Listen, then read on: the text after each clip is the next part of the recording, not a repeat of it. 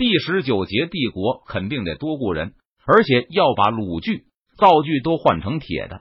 在叶天明看来，第一重要的事情当然是扩大生产。现在成都只有十余万人，每年需要的食盐数量只有百万斤的规模，就是出口一些给建昌，所需的产能也非常有限。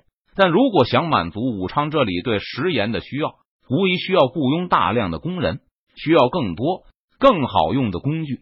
这次明军带来的三百万斤盐，都是督府利用解散的军队的人力加班加点生产出来的。邓明再次召集军队，把很多临时的盐工都征召入军队。即使督府的盐商想扩大生产，一时间也未必能有这么的人力可雇佣。想提高产量，势必要改善工具。我打算从武昌这里买一些铁器。叶天明随口说道：“可以。”但是，若是从武昌这里买铁器，我要从中抽税，至少一半。如果数量大，还要提高抽税比例。如果你们只是买生铁送回去，委托督府的冶铁商行帮你们制造，我抽税比例不会超过百分之十。嗯，这次我不抽税都可以，还可以给你们免费运输。邓明马上答道，并进一步解释道：“这是为了保护督府的铁器商行，不然你们都从武昌买，他们怎么办？”可叶天明据理力争，督府的冶铁商行同样缺乏人手，而且他们很难一下子造出这么大批的铁器，所以我只抽一半的税，这笔钱会用来扶持督府的铁行。若是你们一点买卖都不留给督府的铁行，我就要抽更高的税，以保证督府的铁行不会倒闭。邓明用一副理所当然的口气答道：“铁行和你们盐行一样，都是退役军人开办的。”雇佣的伙计也有很多都是同举人，我当然不会厚此薄彼。不过我不会干涉你们从武昌购买工具，我乐于见到你们赚钱。你们自己权衡，或者缴税帮助督府的铁行，或者把活交给他们办，两者都可以。叶天明琢磨了一会儿，没有立刻下决定，而是说道：“提督，这件事我需要计算一下，也需要和督府的同行知会一声。没问题。”如果你有信想送回督府，我会为你安排快船和使者。邓明本来也没有立刻逼严商做出决定的意思，还有什么要求吗？邓明的问题让叶天明沉默了一会儿。虽然他在返回军营前屡次下定决心，但当他真要把这个要求吐出口时，还是感到很为难。因为叶天明也知道这个要求很过分。提督能不能？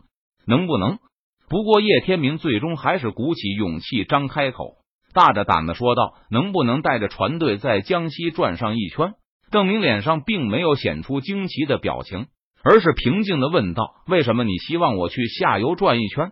因为叶天明把牙一咬，怀言销来武昌，借重的就是长江航运，只要航运断绝，别说一天五万斤，就是五斤也别想运到这里。而只要怀言运不来。武昌这里的人就不会想着压低川盐的价格。若是长期不能运来足够的盐，他们就会越来越依赖川盐。叶老板打的好算盘啊！邓明轻叹了一声。叶天明的要求并没有太出乎他的意料。刚才看到叶天明那副吞吞吐吐的样子时，邓明就隐约猜到对方希望影响他的军事战略。随着把要求说出口。叶天明所有辛苦聚集起来的勇气都消失的无影无踪，现在他只剩下羞愧，为自己轻佻、狂妄的要求而感到悔恨。我们这次的军事计划就是到武昌为止，只要能迫使武昌收下我们带来的盐，并不完全禁止我们的川盐进入武昌，我们就满足了。出兵前，我也是这么和全军宣布的。邓明又像是和叶天明解释。又像是自言自语。邓明对商人的支持远远超出这个时代的习惯。他也知道，总有一天商人集团会试图影响他的政治、军事决策。但邓明觉没有想到，这一天居然会来的这么快。稚嫩的成都盐商集团现在就是才出娘胎的婴儿，居然连眼还没有睁开，就有向封建制度下的同行露出牙齿的意图了。如果我下令向江西进军，那就会让战事扩大，兵凶战危，将士们可能会遇到危险，也可能会遭到损失。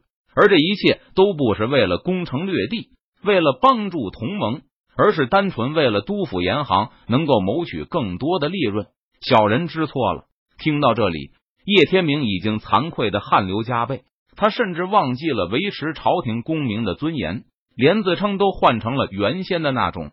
郑明又看了叶天明两眼，他有一种感觉，这似乎是帝王向帝国 X 主义国家转变的第一步。在封建帝王国家里，最重要的是一姓一户的利益。就好比他前世的鸦片战争，只要对外妥协，能保住爱新觉罗家族的利益，那牺牲国内的利益并没有什么了不起的，甚至是天经地义的。而帝国 X 主义则更倾向于按照国家内外来决定取舍，只要对国内有利，那么外国人为此要付出多大的牺牲都无所谓。因此，叶天明的要求无疑在侵犯邓明的封建权利。他提出的要求虽小。但本质上却是在要求属于邓明的私人军队为他的利益而服务。如果军队按照他的要求而行动，那就更像是地队而不是天兵了吧？叶天明并不知道，邓明现在正浮想联翩，帝国 X 主义臭名昭著，在我前世如过街老鼠一般。最典型的代表就是大英帝国了。为了英国人的口袋里能多一块钱，英帝国 X 主义是不在乎世界人民会蒙受多少苦难的。其他帝国 X 主义者也差不多，比如在邓明前世的一九二九年，苏联拒绝归还沙皇俄国从中国抢走并且已经到期的中东路铁路及其附属权益，为此，苏联向中国发动侵略战争，在中国境内歼 XYEN 掳掠，杀害中人近万，迫使中国正 X 府同意继续割让铁路及其附属权利。最后将其出售给日本关东 X 军，而在苏联发动侵略战争后，中国国内部分人立即策划在全国进行爆 X 动和罢工，以达到支援红军和武装保卫苏联的目的。这种把世界人民的利益置于国家和民族之上的思路，就是享誉全球的国际主义，受到全世界人民的无限敬仰。领先时代一步是天才，领先两步是疯子。邓明在心里默默想着，他并不相信这句话，不过偶尔也会用来当做说服自己的理由。国际主义超越这个时代太多了，还是先凑合着用帝国 X 主义吧。召集全部军官开会，邓明叫来一个卫兵，对他下达了命令，然后转身对叶天明说道：“这不是我一个人能决定的，我必须与全部的军官商议此事。”关闭叶天明又是羞愧又是感激。他并不知道为什么邓明为什么不能一言而决。在当前的情绪下，叶天明并没有仔细思考的能力。如果由我做出这个决定的话，那军队依然我私人之兵，是军阀的军队。如果有一天我被黄袍加身，他们就会从军阀的军队变成天子之兵、皇帝之兵，而不是地队。在等待军官集合的空闲里，邓明仍在思考这个严肃的哲学问题。他身边并没有其他的穿越者可以探讨，所有的定义都是他自己的理解，就是不知道这些军官有没有帝官的觉悟呢？我猜多半没有，他们多半还是把自己看成军阀的下属。很快，所有少尉以上的明军军官就聚集在邓明的讲台前。邓明朗声开始发言：“诸君想必都知道，我们这次来武昌是为了售出我们手中的三百万斤食盐。”这些食盐都是我们在这两个月在督府造出来的。跟着我们来武昌的士兵中，十个里有七八个曾经烧过盐，他们还等着这些盐卖出后好拿到分红。接着，邓明就大声宣布，这次销售食盐的任务已经圆满完成。顿时，台下响起一片欢呼声。现在有一个新的问题，那就是我们是按照原机户返回都府，然后展开对重庆的围攻呢？还是采取更进一步的行动。邓明仔细的向军官们叙述了叶天明探听来的食盐行情。在场的军官都和叶天明差不多，一辈子也没见过十两银子，也想象不出五十两的元宝会是多么大的一块。所以，听到武昌的盐业能够给四川盐业带来每日一千两银子的进账时，不少军官都露出匪夷所思的神情。在最初的震惊过后。不少军官的呼吸都变得沉重了，但想要让严行拿到这每天一千两的银子，就需要军队继续切断长江下游航运。请诸军注意这点，是督府的严航，而不是我们军队拿到这么一大笔银子。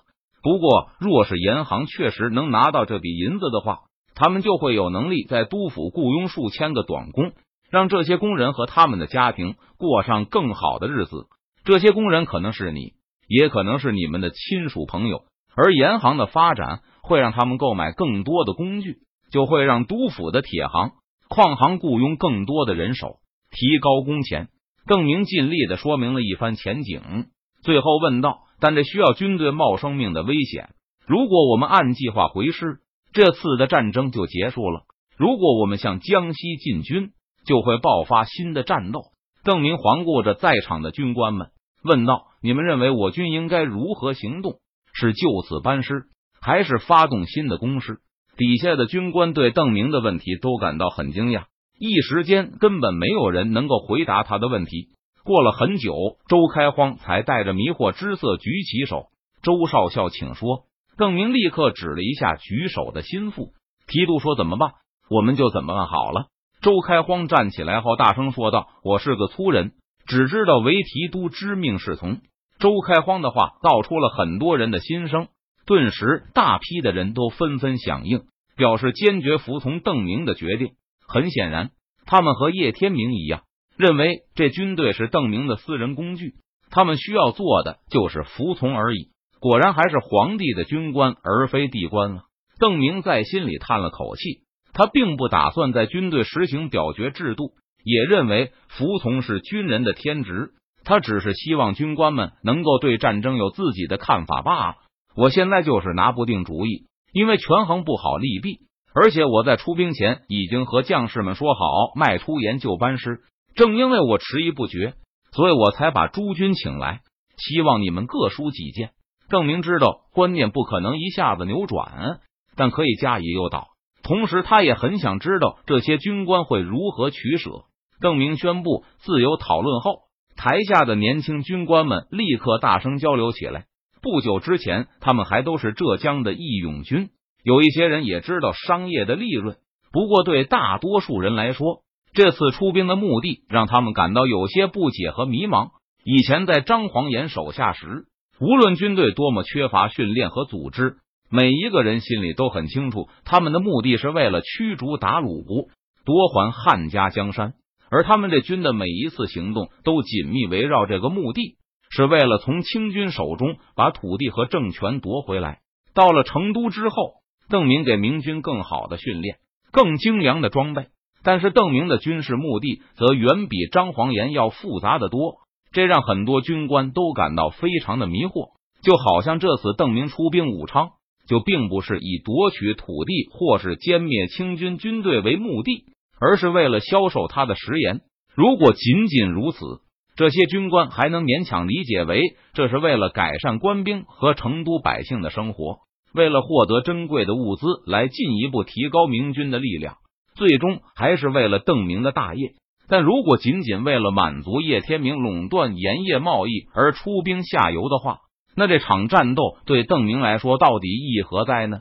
无论邓明如何解释，军官们都感到邓明能够从中获得的好处实在拐了太多道弯了，而且军队看起来似乎是在为商人的利益而服务。其次，还有百姓的利益，相比之下，邓明的利益就显得太少了。这就是封建军队向帝队转型时必要要出现的思想混乱吧？这应该也是一种启蒙吧？真正的帝队应该为帝国利益，而不是皇帝的利益而行动。看着台下人热烈讨论的时候，邓明在心里琢磨着这个决定的利弊。帝队无疑比天子之兵更有战斗力，更有为国家而战的欲望。但对皇帝军阀来说，这很能是一条通向断头台。绞刑架的道路，因为不会有一个封建的皇帝因为犯下叛国罪而被判决死刑的。但帝国 X 主义国家就完全不同了，军队真正效忠的是帝国的利益，而不是一家一姓。不过我没有什么可担忧的，现在我也就是一个军阀而已。满清时分，天下有奇酒。再说，就算我最后击败了满清，要皇帝担忧犯下叛国罪，也得要很多代人以后了吧。叶天明并非军官，无权参加明军的军官会议，所以只能在营帐外等待消息。过了足有一个多时辰，邓明才缓缓走出营帐。见状，叶天明立刻迎接了上去，满怀着期待问道：“提督，将士们都怎么说？”邓明手中拿着一份信，他把这份信向叶天明挥舞了一下，然后交给身后一个打扮的十分利落的卫兵，对后者吩咐道：“立刻出发吧。”遵命，提督。那个卫兵向邓明行了一个军礼，大步走向帐外。这是我派去舟山的使者。他会和另外两个人带着我刚才给他的那封信去见张尚书。现在邓明已经从胡广这里得知，达素在把张黄岩和马逢之赶出大陆后，已经带着主力前去了福建，会和耿继茂的福建水师窥视厦门。所以眼下江南又变得空虚，只有蒋国柱、梁化凤他们刚重建的陆营，被两江总督衙门依为长城的江西。苏松水师之前也因为邓明和李来亨的偷袭而全军覆灭。虽然蒋国柱努力重建，但时间只有短短六个月，实力可想而知远不如前。